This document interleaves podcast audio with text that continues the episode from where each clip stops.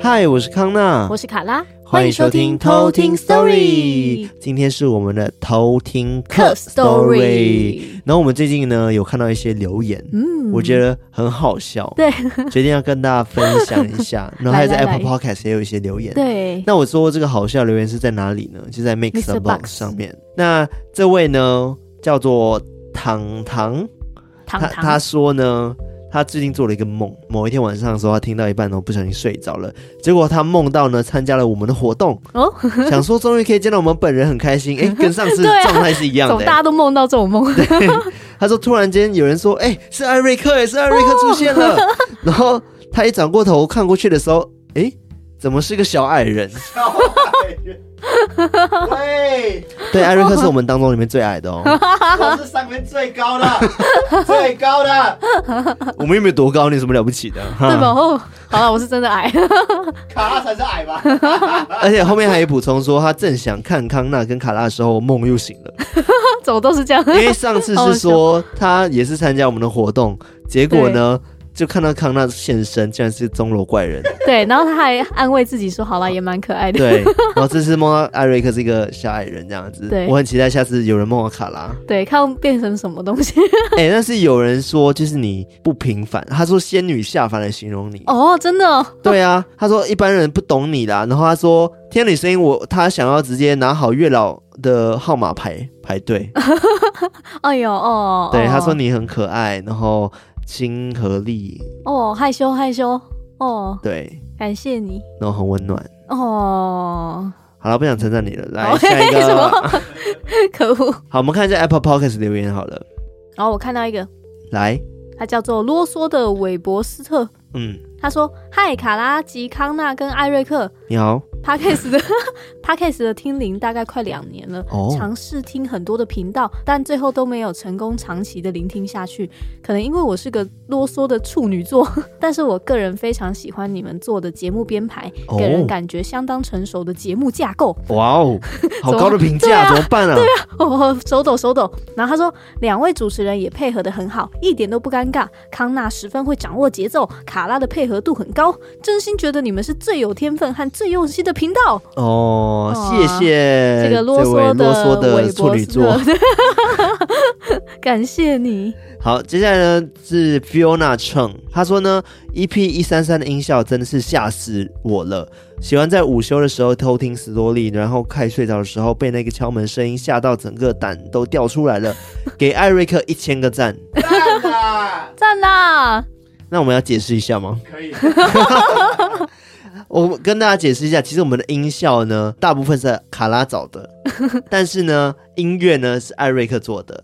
但是要把音效呢发挥的极致，这个工作呢，就是艾瑞克要做的。对，所以简单来说，我可以分一百个赞给卡拉，可以，然后九百个赞给你，是不是？呃，五百个我自己收，四百个留给大家。好啊，不错不错，捐出来，捐出来做公益，哇，好赞哦！然后有一个叫做。黑眼圈圈老木，嗯、然后他说：“终于有个完整版的香蕉牛奶了，但是还会想要听听看康纳 SM 版本的香蕉牛奶。原来大家口味都那么重，那就下次出题的时候，可能出题者要好好出个题目，让我好好的发挥一下。对，让你可以挥舞，不止不止只有蜡烛了，就可能会需要一些别的东西，或者是。” 什么东西？我觉得我们会被黄标。对啊，开始要勾那个儿童不宜。哎、欸，但是我跟大家讲，最近双十一过了嘛，对不对？嗯，对、啊。我我也买了很多蜡烛，但是它是香薰香氛蜡烛。我连讲都讲不好。好，香氛蜡烛，它不是拿来滴人用的。这个是真的会烫的。滴人会香吗？呃，会。不是滴的本来就会香，它只要有燃烧或者是融化，它就会发出香气。你们请不要塑造我的形象变得很，就是很变态，不要从此回不去。没有品味啊，对啊，注意嗅觉的那个刺激。哇哦！哎，讲到双十一这件事情啊，就是跟大家讲一件事，我们终于下手买了要拍 YouTube 的第一个东西，对，就是我们的摄影灯。哇！而且我觉得很划算，真的非常非常划算。嗯、然后这灯的 CP 值非常的高，然后它原价好像要。快八九千，但是因为双十一的关系，然后打折，哦，然后就加一些有的 Lily Coco 的那个优惠券，然后最后只剩六千多块，哦，很便宜。然后我就想说，这个机会来了，他是不是在暗示我什么？就要勇敢的做下去。而且在那之前，我还是一直问卡拉跟艾瑞克说：“你觉得要买吗？”买。第一，我觉得便宜。第二是因为我买了，感觉我就真的要做下去，真的要没有回头路了，没有回头路，永远不回头。得得得得得得，是同一首吗？对，对，反正我们就是买了，至少我们踏出了一小步。对，我们总算要缓缓的开始了。对，然后在这个双十一呢，艾瑞克也稍微的 upgrade 了一下下自己的器材器材的部分，嗯，就是买了增波器，增波器就让我们的那个什么音频品质变得更稳定。对。这反正就双十一嘛，嗯，能补的都补了。对，我们在精进我们的器材。对，所以请大家就是持续的支持我们，然后有有想要抖内，欢迎继续抖内我们哦，这样我们就可以跟进我们的器材哦，就让我们器材变得更高级，然后让大家享受更好的东西。哇哦，自己乱讲哦。然后我还有看到一则留言在 Apple Podcast，我觉得它有点可怕。然后它叫做废美人。他说呢，好像我们曾经有讲过说手指月亮这件事情嘛，嗯，然后他讲说他小时候某次发现月亮很圆，然后就很兴奋的用手指去指月亮。结果他妈就跟他说：“哦，你完蛋了，明天睡起来你耳朵会被割掉。”嗯，他妈好坏，好。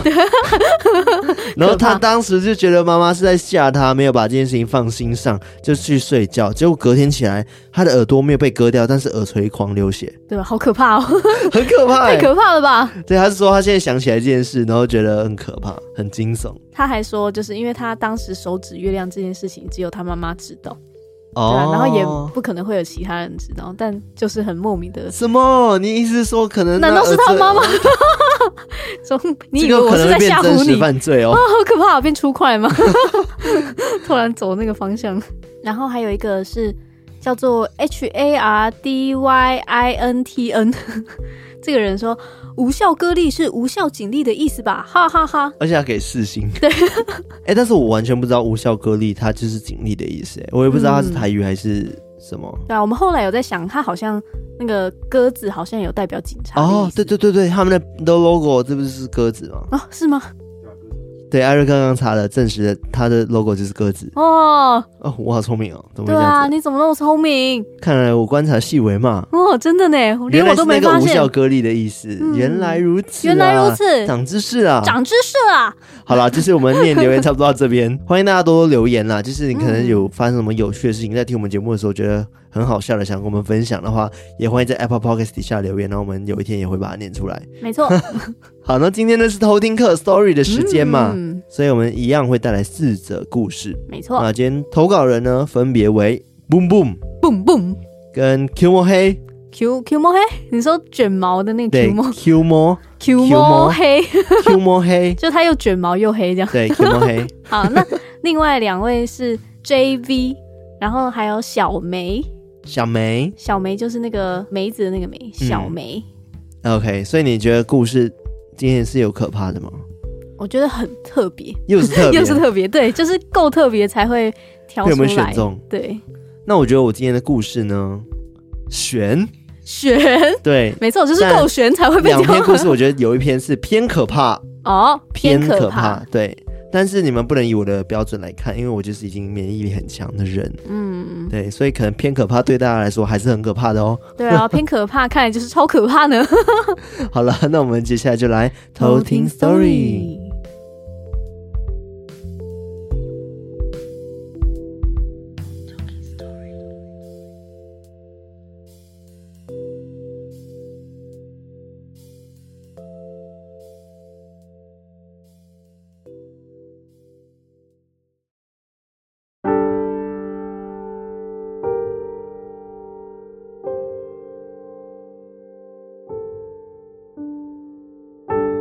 故事一：半夜的水火同源。这个故事是发生在我大一的时候，因为我是就读夜校的关系，所以每当下课后，总会跟同学一起去吃宵夜，或者是去逛逛夜市。而我们也时常想去哪里夜跑或者探险，说走就走。有一天下课，时间已经十一点多了，其中一位同学就问我们说：“哎，我们要不要去跑山一下？”我们这群比较要好的两个人就异口同声的说：“好啊，走啊！”然后我们便讨论一下，决定要去台南的关子岭。原本是想说去泡个温泉，但后来就打算先去水火同源。那天晚上，我们就先吃了宵夜，然后就出发了。我本身呢是就读嘉义民雄的乌叉科技学院的夜间部，从嘉义呢去到台南关子岭的车程大约需要一个小时以内就会到了。那天我记得我们吃完宵夜后出发的时间大概已经凌晨一点多。我们车上一共有四个人，一路上我们边听歌边聊天。很快的就到了关子岭。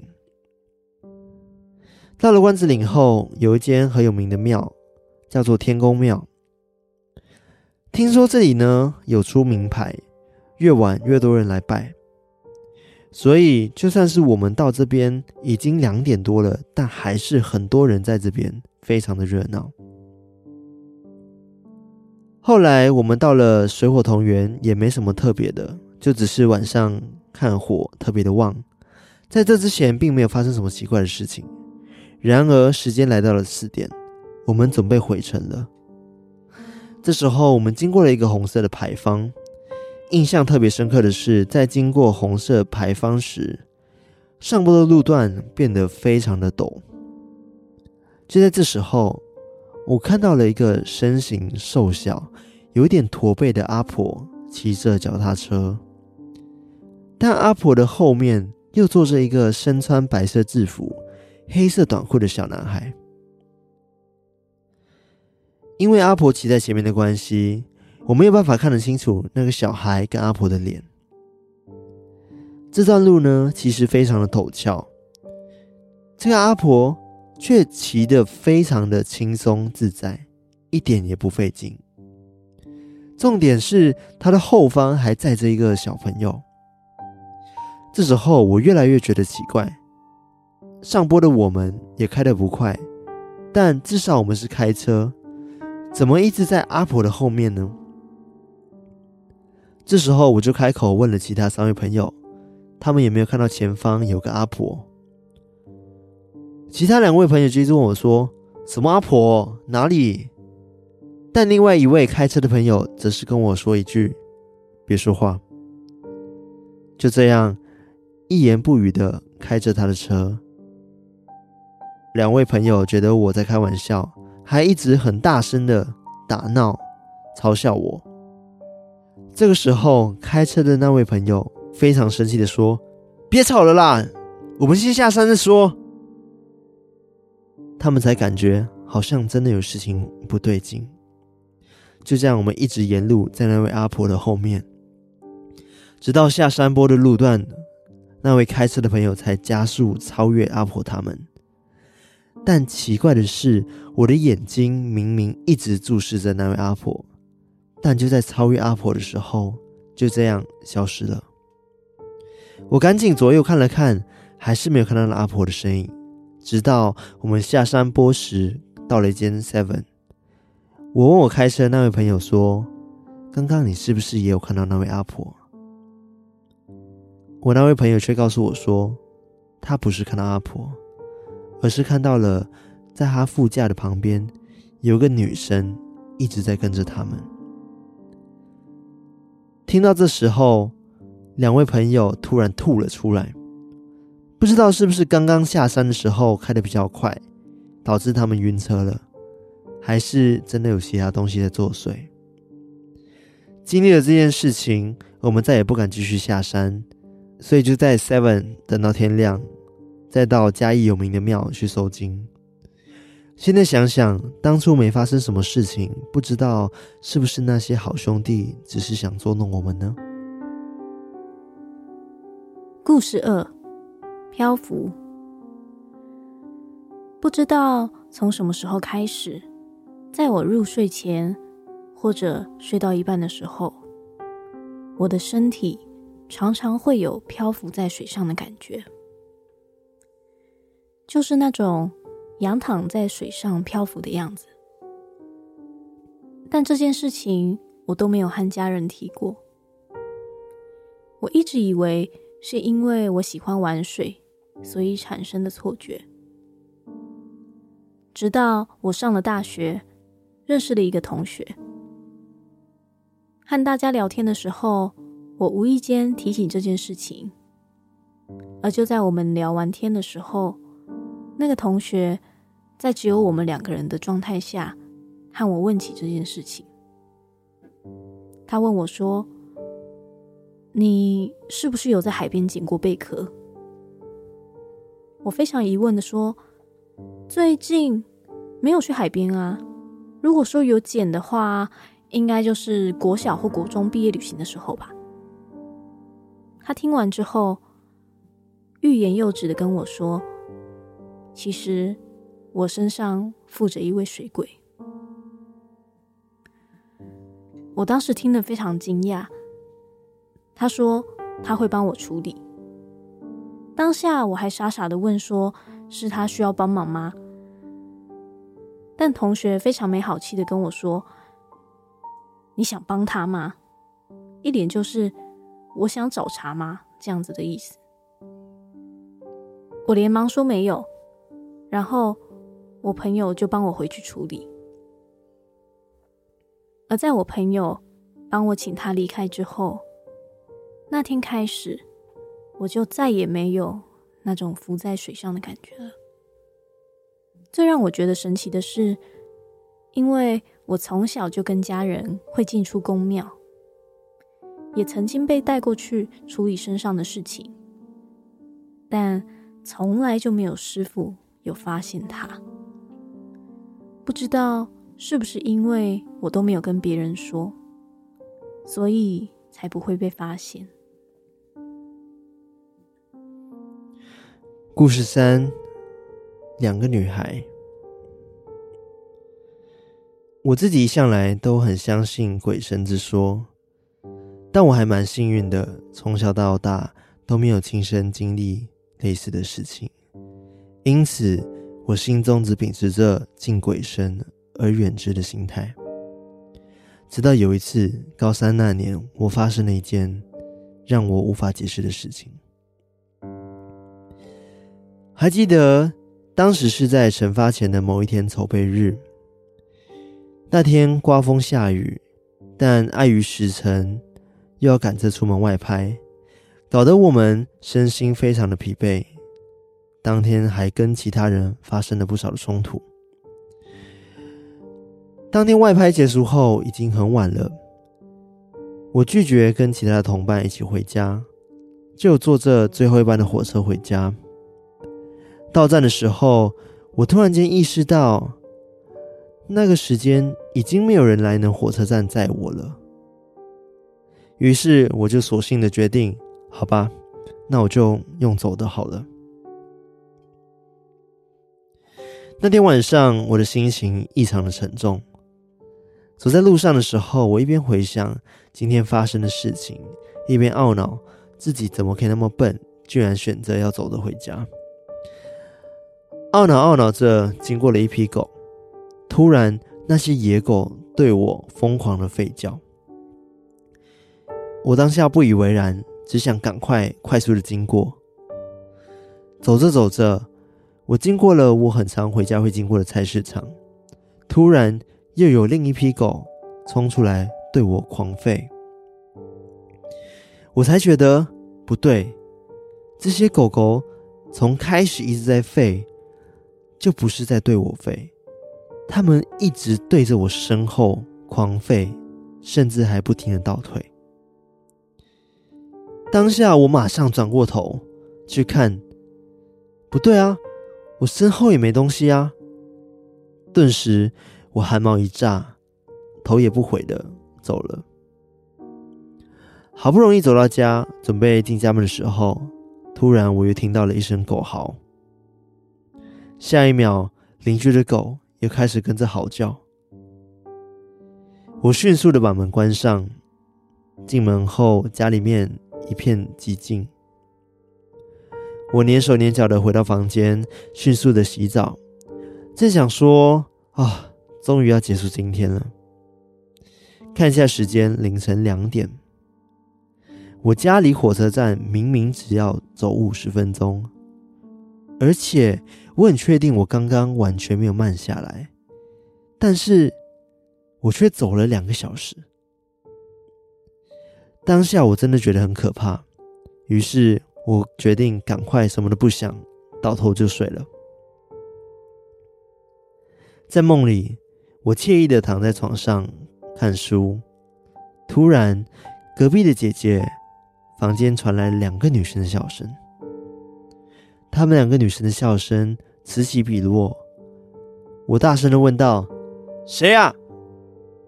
这时候，我的梦就醒了。隔天起床后，我妈问我昨晚是不是很晚回家。我很怕被她骂，于是我就很心虚的回答：“没有啊，我蛮早的啊，我十二点前就回来了。”这时候，我妈就松了一口气，跟我说：“啊，那就好。我昨天晚上做了一个梦，我梦到你很晚回家，进门的时候后面还跟着两个女孩，她们还跟你上楼了。你的姥姥。”在你的后头也跟着。你们上楼后，他转进来我房间跟我说：“叫我多看着你一点。”这时候，我全身起了鸡皮疙瘩。两个女孩，不就是我昨晚梦到对我笑的那两个女生吗？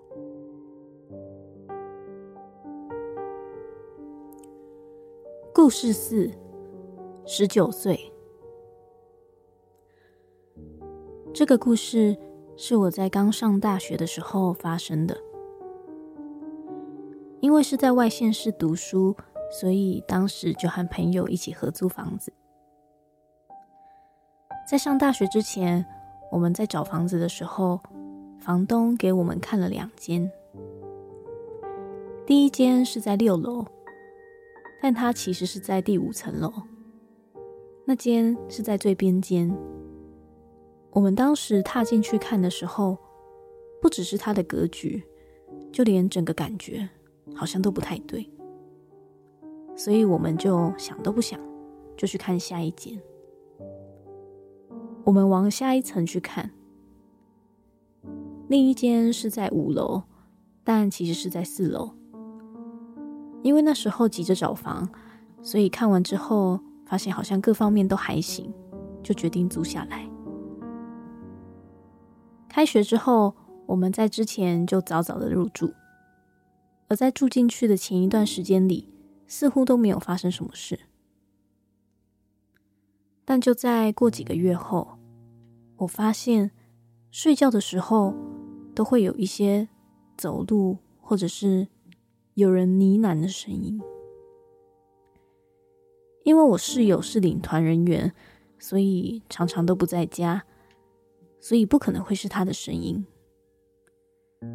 而我当时有时候也会睡不好，但也想说应该只是认床吧。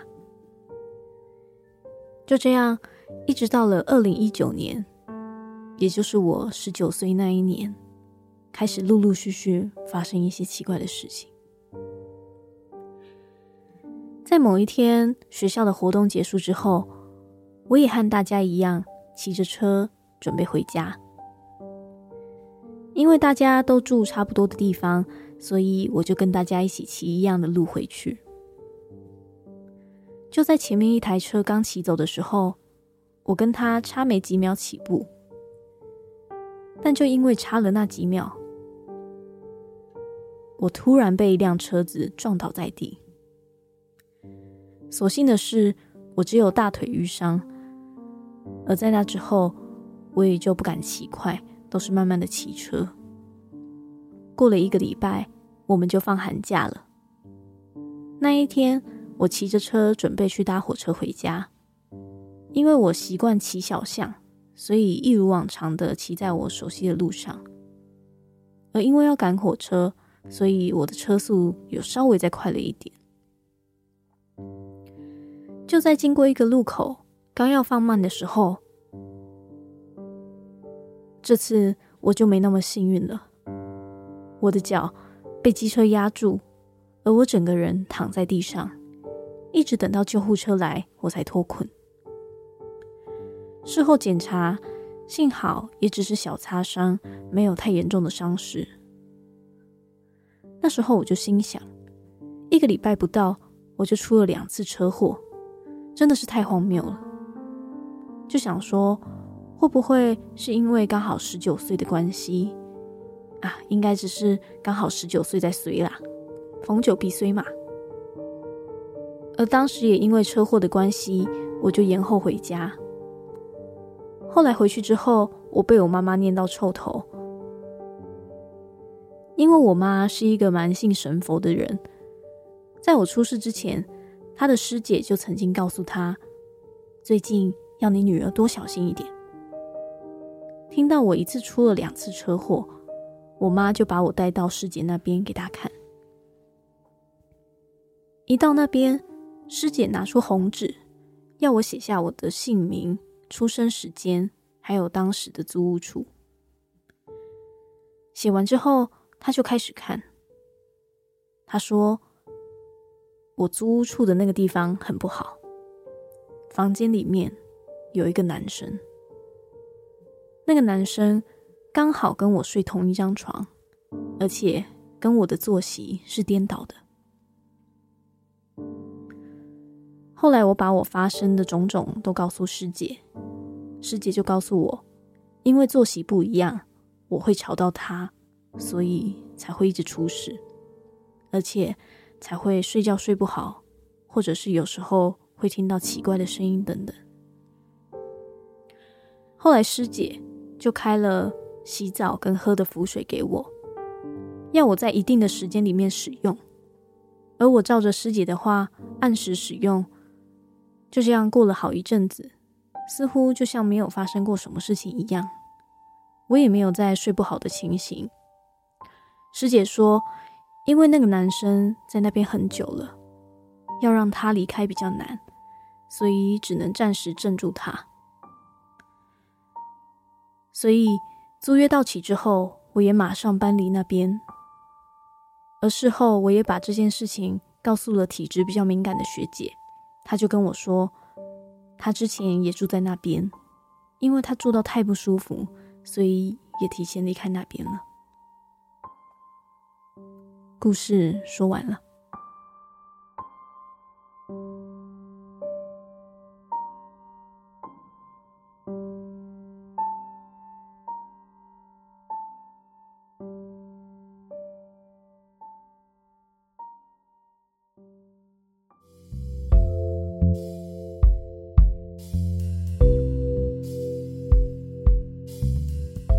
我觉得这一次的故事多彩多姿，短，我觉得偏短，对，但是蛮精彩的，多彩多姿，只能说各种类型的那个鬼都有，呃，没有到各种类型啊，没有，就是很多嘛，嗯、像你看第一个故事，一次就出现三个，对，对啊，我觉得那个阿婆跟载着那个小男孩本身就很诡异，你不觉得这个场景？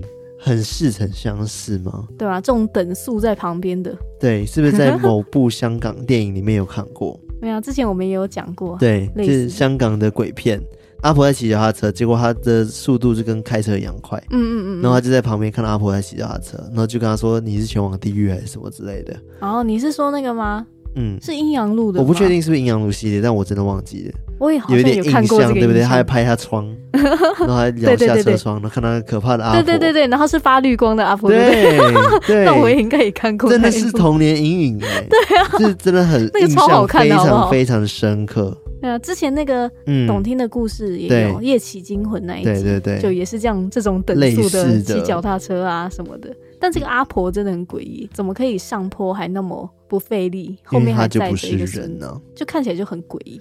我觉得最可怕的是，因为他原本以为是只有他看到阿婆，嗯、结果他的那个司机朋友讲的根本不是那阿婆，是因为一直都有个女生在他们的副座旁边，对，副座的外面的窗外，对，就一直看着他们，好可怕，跟着他们呢。哇，这个是另外一部鬼片《鬼影》，有一部也是这样，就是他看一看两部电影，好可怕哦！你看一次就出现三个，哦，好可怕。嗯、那如果是你半夜就是开车看到一个阿婆，你会怎么样？应该就不理他吧？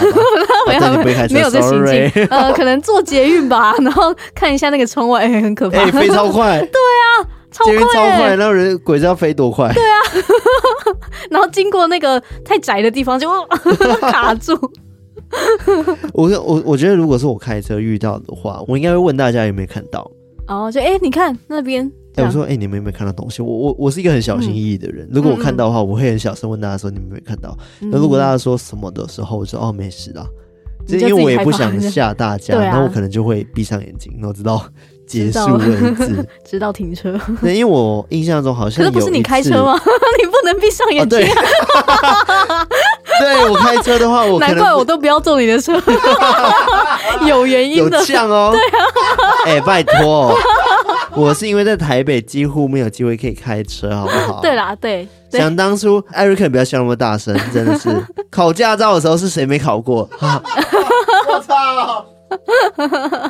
我要爆料，当时就是我跟艾瑞克同期一起去考车，嗯，考，然后我们已经考完那个笔试，艾瑞克的确考了满分嘛，对不对？对。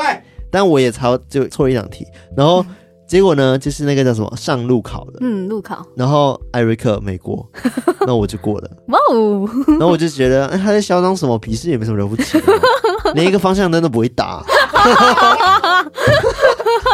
霸凌。他那时候就是因为方向灯没打好，他有说他有打，只是他我有挥，没有他就是没打。老旧，他就是没有发出声音。你知道，这失败的人总是有很多借口。好，反正这件事情就算了。然后他就考到了之后呢，他就有很多机会一直在练习开车。就是他回台南的时候，他家人也会借他车开，就跟我不一样，因为我这边就是没有车可以开啊。对啊，对，而且。练车，我觉得台南是一个很不错的练习地方。你要从路比较宽大的地方开始练习的话，的我觉得你会比较敢上路。对啊，就跟我骑车只敢在那个高雄骑，路很宽很大，我可以骑。对，但在台北开车，你还是有点担心，有点吓到的。太多车了，害怕。对，所以我还是觉得有机会，我还是要练一下。嗯，因为我以前在马来西亚的时候，也有就是。练过车，嗯、那时候还没有驾照，嗯，真的是很坏，就是无 照然后驾驶，然后我还撞到别人的车。你这家伙！哎、欸，这个经历也可以跟大家分享，就是那时候，因为我朋友就是几个女生朋友，然后跟我很好，然后我们就一起晚上会出去玩啊，去夜唱什么的。然后那女生呢，就有一台车，然后他们讲说就让我练，然后当下我。没有驾照，我就开，然后我们晚上就开车，然后一群女生就在车上尖叫，因为我开的很可怕，好可怕。没有，那时候是没有驾照，而且我的老师就是那群女生，你知道吗？是他们教我怎么打档，他们真是勇敢，他们超勇敢，因为我们感情真的很好，嗯，所以他们就是放手让我去做这件事。所以后来呢，因为我就觉得 OK，我会开车了。然后就是觉得自己很了不起，然后我就跟我妈说：“哎，不然这样好了，就是每次我们出门前，然后我来帮你倒车，嗯、就找到的门口，然后你再开车，这样让我就是练习一下。”结果有一次倒车，我就直接撞坏邻居的车，结果我不知道为什么，我就没有看到邻居车在我后面，然后直接撞烂，然后那门直接凹进去不能开，然后。邻居还很好，然后就想说哦，没关系啦，就是呃，就只要付维修费就好，因为我们邻居真的很好，就是理论上本来就要应该给他维修费。然后他讲说啊，练车就这样子嘛，没关系。太好了。然后我妈就没跟他说我没有驾照，天使 不敢说。对，反正就是就自从这件事情之后，我妈就不让我开车，不让我在马来西亚开车。嗯。然后即使我跟他说我在台湾有驾照喽，他还是说不行。直接被拒绝，已经有前科。但是我要跟大家讲，真的，我开车没那么可怕，真的还好。好，对，只是因为就是我没有开的很多，所以需要一点练习的时间。嗯嗯，对，好 好的。我刚刚讲什么？为什么讲开车？对啊，为什么？哦，因为讲到说，如果我开车遇到鬼的话，哦，对对对，情境剧。好，讲完那部分了，我们可以回到我们刚刚鬼故事内容了吗？对，好，反正就是刚刚第二个故事呢，就是。呃，那个一直都会有浮在水面上的感觉的，对，一个人，我觉得非常的神奇，对吧？他让我想到什么？水底情深，就那个女生，她一直都觉得她自己属于海。哦，对不对？就是她一直觉得她是跟水很有缘。嗯，她一开始的电影的开始，她不就是做梦吗？那种梦到她的房间里面都是水。嗯，对。哦，超美，那一部真的很好看。所以她也是被水鬼跟。对，没有，她直接跟水鬼在一起。哦、对，真的，他跟水鬼在一起。他们是直接在一起。而且水鬼喜欢吃鸡蛋。对，哇。那部真的好好看哦，真的很好看，而且音乐超好听，非常好听。对哦，好离题了，反正就是 你刚刚讲这个故事，他投稿人叫什么名字？J V J V 嘛，然后他说他从以前就是有这种一直有这种浮在水面上的感觉，就是要睡觉之前或者是在睡觉的时候都会有这种浮在水面上的感觉，但他都不觉得有什么特别的，对，所以可能也不会因此就是到处跟别人讲。嗯，直到后来发现原来。有聊到这件事情的时候，嗯、可能他同学本身，因为他没有特别解释说他同学的来历，嗯、但我也推测说他同学可能就是有接触过类似这种灵异的系列事情，所以他也有说哦，你应该就是被水鬼跟。哦，结果他后来有去庙吗？后来他朋友就帮他处理掉，嗯、而且他也觉得很神奇说，说因为他们家其实从小就会一直带他去宫庙，嗯、但是从来都没有一个师傅有发现过有这个水鬼跟着他，还是其实真的没有啊？不知道哎、欸，但知道他朋友就是就是在故弄玄虚，对，故弄玄虚。哎，Hello，D 嫂，对啊，就是那时候朋友还问他说：“哎、欸，你是不是有捡贝壳？”嗯，然后他说应该是在以前国中国小毕业旅行的时候才有做这件事情，嗯，所以可能就是当时他捡的那个贝壳，所以就带回来了什么？对，然后就被水鬼。跟上啊！我很好奇耶，就是每天都觉得自己浮在水面上的感觉是什么？应该是很舒服放松的吧？对啊，因为他也有形容说，就是那种仰躺在水上漂浮的感觉，怎么那么舒服的感觉？对啊，很舒服哎。对，但我觉得至少，呃，可能没有对他身体造成什么大碍了。我觉得这个很重要。嗯、对对，虽然后续还是有，嗯、还是把它处理掉。对，而且。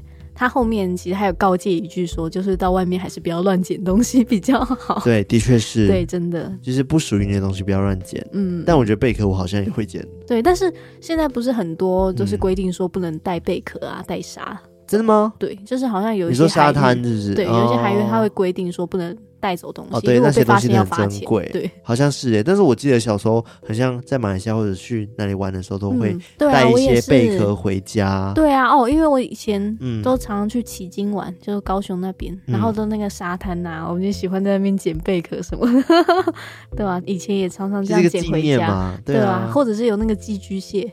哦，我哦，对对对，但现在好像都不行，大家不要乱捡哦。好了，对，大家就是尊重一下，就是海上的规则，对，就是不要乱捡东西，而且尤其是什么地上红包不要乱捡。对，这个是真的不要乱捡。对，捡了记得去警察局就给他这样子。对啊，或者直接找师傅。哦，直接给师傅吗？对。然后第三则故事的话呢，是那个卷毛 Q 毛黑。有摸黑，这个故事呢，我觉得也算是蛮怪的，因为他说那个狗狗一直对他吠。对啊，我。一开始一群狗，那后来又一群狗，那接下来是邻居的狗开始嚎叫。对啊，吹高雷，嗯，吹狗螺，狗螺对，然后再来就是他梦到那两个女生，嗯，我觉得很诡异。对啊，然后讲到说狗狗可以看到灵体这件事情啊，嗯，其实我我有上网看到说，哎，如果狗狗呢，它看到好兄弟的时候会发生怎么样的反应？嗯，他们讲说四种反应。那第一种呢，就是他们一直看着空气，然后视线呢一直跟随着空气，嗯，就是看着一个地方，然后但是他也不是看你，就你觉得他好像看到我们看不到的东西，嗯嗯嗯嗯，比如说他一直看你后面，对，狗，或者是看你的可能是头上之类的。狗就是它一直专注在可能房子里的某个区域的时候，嗯、你是可以稍微注意一下，是不是有什么东西的？因为狗狗呢，的确是好像可以看到人类看不到的东西。嗯，对。然后呢，第二种呢，就是狗狗呢，你叫它，它都不理你。这不是常常发生？对，就代表说它。我想到哎、欸，就是我们狗狗很常会做一件事情，就是它耳朵会立起来，然后很专心在听一件事情。对、啊，然后你即使怎么叫它都不理你，它就很专心的听。然后这个也是其中一个他们说这样子的反应。但我觉得我狗狗可能是的确专注在别的东西上面。对，它听力真的超好的。对，但是有个状况你可以想一下，如果在夜深人静的时候，在夜深人静啊，它就是 sorry，对不起，就是在夜深人静的时候呢，就是突然间明明就很安静，然后你怎么听都听不到什么声音的时候，你狗狗只剩下钢琴陪我 弹了一天。好啦，就是呃，狗狗突然间就耳朵竖起来，嗯，然后一直在专心听什么，你叫它它都没反应，那你就可以想一下，它是不是在听到什么东西？虽然说狗狗听力一定比人类好几百倍，嗯，但是。当下你会觉得很诡异。我还记得有一次，就是半夜的时候，狗突然间就叫了，然后就我在睡觉，它就叫了，我就马上起来啊，因为我出来上厕所。应该不是，应该不是。对，那时候外面非常安静，它就突然叫了，然后就一直站在门口，就耳朵竖起来，然后就看着门口。嗯然后当下我就觉得很可怕，因为一半也是我可能晚上睡觉然后被惊醒，很紧绷，很紧绷，对啊。然后我就被他吓到，我就一直跟他说：“好了，没事没事，你不要吓我。”对啊。我还把他抱过来，我抱过来的时候，他还一直看着门口，然后耳朵立着。所以他们有讲说，其中一个反应就是这个，就是可能他会专注在一个东西上面，嗯，但是你又看不到。对。另外一个是很正常的，就是狗狗看起来很害怕。哦，就是比较合逻辑，就是突然间它尾巴缩了起来，然后一直往后退，代表说它可能是被什么东西吓到了。哦，但家里明明就没有什么奇怪的东西的话，你就可以去注意说它是不是看到你看不到的东西的。哦，然后刚刚有讲到说狗狗会吹狗螺嘛，对不对？或者会叫这件事情。刚刚的故事的确是蛮巧合的，因为这一串的事情都是一连续这样发生的。对啊，连续发生，然后。感觉比较不是狗狗刚好就是在叫还是干嘛的，嗯，因为这边有个说法是讲说，其实狗狗会咆哮啊，或者是不断的叫啊，一半也是跟个性也有一点关系。就像是狗狗看到鬼，它就跟看到人陌生人一样，嗯，所以它可能看到奇怪的东西，它就会开始叫。其实陌生人它也会叫，嗯嗯嗯。所以呢，他们有一个说法是，其实鬼呢是怕狗的哦，对，是讲说鬼怕恶犬。其实跟人一样，就坏人也怕恶犬。嗯嗯嗯嗯，所以我们有时候会看到门会贴什么“内有恶犬”，其实吓你说你不要去做坏事。它，但我狗狗会来，对，狗狗会来咬你哦，这种这种威胁的讯息。然后，所以呢，其实如果你狗狗本身的个性就很胆小的话，那其实狗鬼是不会怕它的，反而你还要帮它驱鬼。哦，他就就会像上一个夹着尾巴这样，对，害怕的样子。所以其实叫这件事情比较多是跟个性有关系啊。嗯嗯嗯，对，所以我也不知道说刚刚一群狗叫是不是因为真的看到什么。嗯嗯，但是很诡异啊，是一群啊，不是。对啊，代表说就是哦，那一群都看到。嗯。然后下一群也看到，嗯，那后来那一群也看到，对，就是很多群都看到不同的狗。后来那群是吹高雷嘛？当吹高雷的时候，另外一只狗狗好像也会被影响，然后一起吹，嗯，好像都会这样。哦，对啊，就狗叫的时候，动物方程式不是有这样子吗？哦，有啊，兔子要闯进那个地方的时候，就放那个，然后就每一只狗就开始吹高雷这样子，对。而且你知道吗？其实那 Q 摸黑啊，嗯，就是他在投稿的后面有就是补充了一段，我觉得很惊悚。嗯，他说呢，其实在他家摆神明厅之前，就是他曾经有一天在某个阴天，然后他在睡觉的时候，在不开灯的房间，当时的思绪，好，都一点一点沉淀。这已经讲过了。好，反正就是在某个阴天的时候呢，他就就是在家里睡觉，一个人在家里，然后这时候他就是。在睡觉的时候，不知道是半梦半醒状态，然后他就有点听到他的楼上，然后有两个小女孩在玩耍，然后对话。嗯，然后重点是他对话内容超可怕。小女孩 A 就说：“哎、欸，现在这个家应该没有人吧？”然后小女孩 B 呢就回答说：“哎、欸，是吗？可是我觉得有人在偷听，你不觉得很可怕吗？” 哇！我觉得超可怕的，你各位啊都在偷听啊，代表说这个投稿人他感觉就是真的在听到那小女孩对话，然后小女孩发现了他，对，然后他还说他当下就惊醒，嗯、对他当下听到说，我觉得他在偷听，然后就马上惊醒了，对，就说哎。欸总觉得有人在偷听，很可怕 哦，恐怖恐怖。但他后来就说，他再也没有遇到这两个小女孩了。对，而且他也有把这件事情告诉他妈妈，然后他妈妈就赶快再打电话给那个做神明听的，说：“哎，你赶快什么时候最快可以 送来？” 好了，希望你平安无事。对，这个 Q 摸黑。那第四个故事。就是那个逢九必衰那个概念嘛，嗯、就是他十九岁那一年，真的就莫名出了两次车祸，嗯，而且他当时有回家嘛，他妈也说，就是哎、欸，他在出事之前，其实他师姐就是他们那边，他们有自己的师姐这样子，嗯，然后也有跟他告诫说，哦，你女儿这阵子要特别小心，嗯，然后刚好都是发生在他十九岁的时候。哦，之前不是有这个传闻讲说十九岁，您您刚刚讲的是逢九什么必，逢九必衰的这个概念。对，的确是，我觉得是一个台湾的迷信吗？我觉得华华人的迷信啊，对啊，的确是十九岁的时候都不会庆祝生日。嗯、对啊，就有说就是逢九的岁数都不能庆生这个概念、嗯。但我好像记得我小时候还是有庆生的，还是真的在台湾比较。哦，你是台湾人？对啊，我也是台湾人。但我好像对啊，也还是都有庆生，但也当时也都有一直听说过这个说法。嗯，我就到十九岁那一年的时候呢，就是因为我有个同学，他跟我同一天生日，然后原本我想要跟他一起庆祝，他就说，可是今年是十九，嗯，然后就不要庆祝。我就说为什么？他说因为十九是一个不吉利的数字，他是这样跟我这样讲。嗯嗯嗯，但我也不确定那意思是什么，只是想说好吧，那就不要庆祝吧。对啊，然后我们也有。就是查了一下资料，这样、嗯、我们是查那个 Bobi Now 啊，嗯、就是那个 B O B E，我们好久没有提到它。对啊，就这个 Bobi Now 的网站上面有提到说，其实九在阳数里面是一个极数，就是极限的极极数。嗯、然后古人其实一直都相信物极必反，是不是跟数字一到九是极数了？这最后一个数字，对对对，最后一个那种极限的那个概念，嗯、所以逢九都会有一种。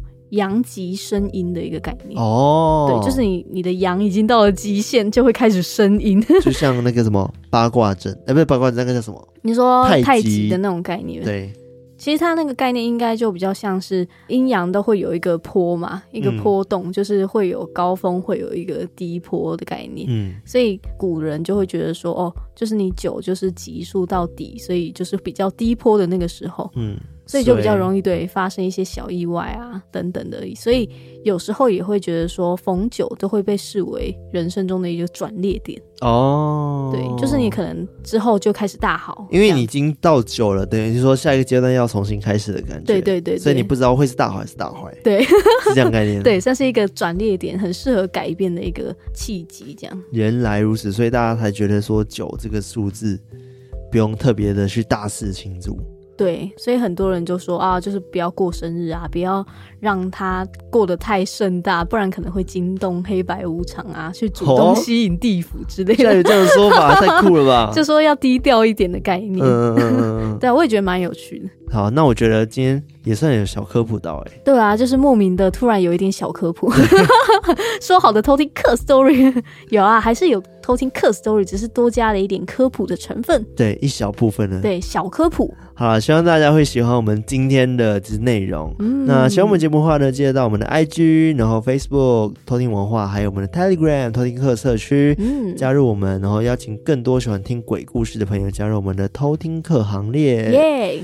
然后也请大家就是持续的关注我们，订阅我们，然后到 Apple Podcast 五星留言，五星留言评论，然后我们也有机会会把你的留言念出来给大家听，嗯、然后也欢迎分享你最近有趣的事情，来来来。给我们，然后最后也可以推荐大家到 MixerBox 上面去收听我们节目，然后每一集单集呢都可以给我们留言互动，嗯，然后就是欢迎就是多跟我们聊天，来好像我们很孤单一样，对吧？好啦，就是今天就分享到这边，那我们下次再来偷听 Story。拜拜。